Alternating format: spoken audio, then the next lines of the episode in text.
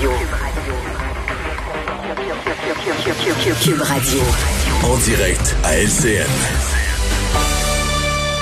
Salut Richard. Salut Jean-François.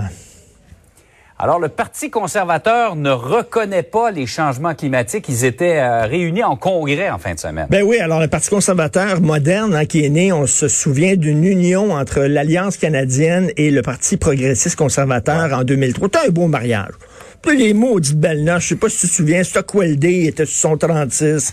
Stephen Harper était super bien. Mais ça a l'air qu'il y a de l'eau dans le gaz dans le, dans le ménage. Il y a de l'eau dans le gaz. Ça a l'air que les gens de l'aile droite trouvent Erin O'Toole trop à gauche. Puis les gens un peu plus mm-hmm. centre-droite trouvent que la gang anti-avortement, anti-changement climatique, anti-mariage gay, trop à droite. Alors bref, il était en congrès. Puis pour un parti, un congrès, c'est comme le Marriage Encounter.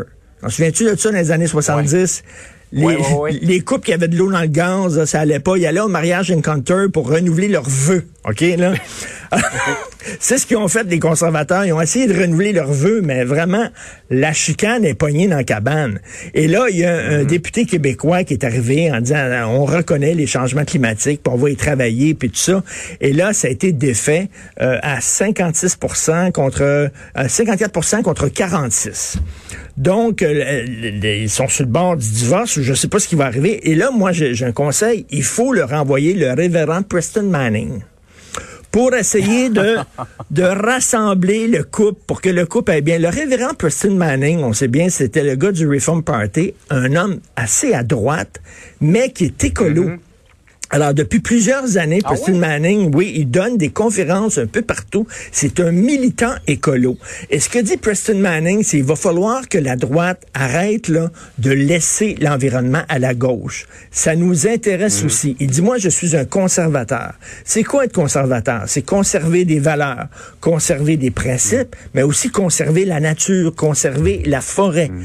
Il dit, un des principes de base du mouvement conservateur, c'est vivre selon ses moyens. C'est un, tu dépenses pas trop, t'endettes pas, tu pelletes pas dans la cour de tes enfants. Mais c'est ce qu'il faut faire avec l'environnement. Faut que la terre vive selon ses moyens. Faut arrêter de raser les forêts puis de bon.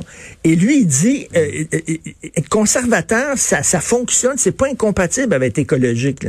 Et, et ça, serait le fun. Parce qu'effectivement, généralement, droite et environnement vont pas nécessairement ensemble, mais de la façon dont tu le présentes, on comprend très bien que ça peut ben très bien aller ensemble. Et, et en Europe, les premiers partis écolos en Europe étaient des partis de droite. Hein. En Allemagne, entre autres, c'était la droite qui a mis le, soudainement le sujet de l'environnement sur la table.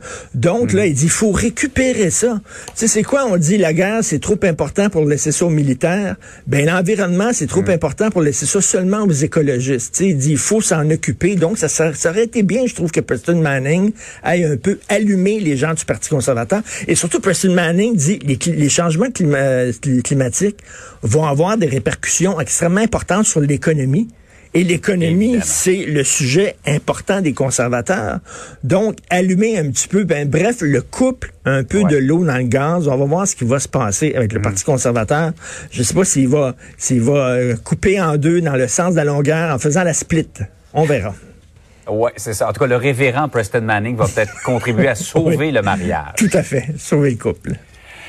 Par ailleurs, l'ambassadeur de Chine est invité au Comité des relations internationales de Montréal. Le CORIM, c'est un organisme, en fait, un, organisme privé, mais sans but lucratif, qui euh, euh, veut euh, ouvrir le Montréal au monde, finalement. on organise beaucoup de hmm. déjeuners causeries avec des diplomates, avec des, des gens d'affaires qui ont percé des, des marchés à l'étranger, tout ça.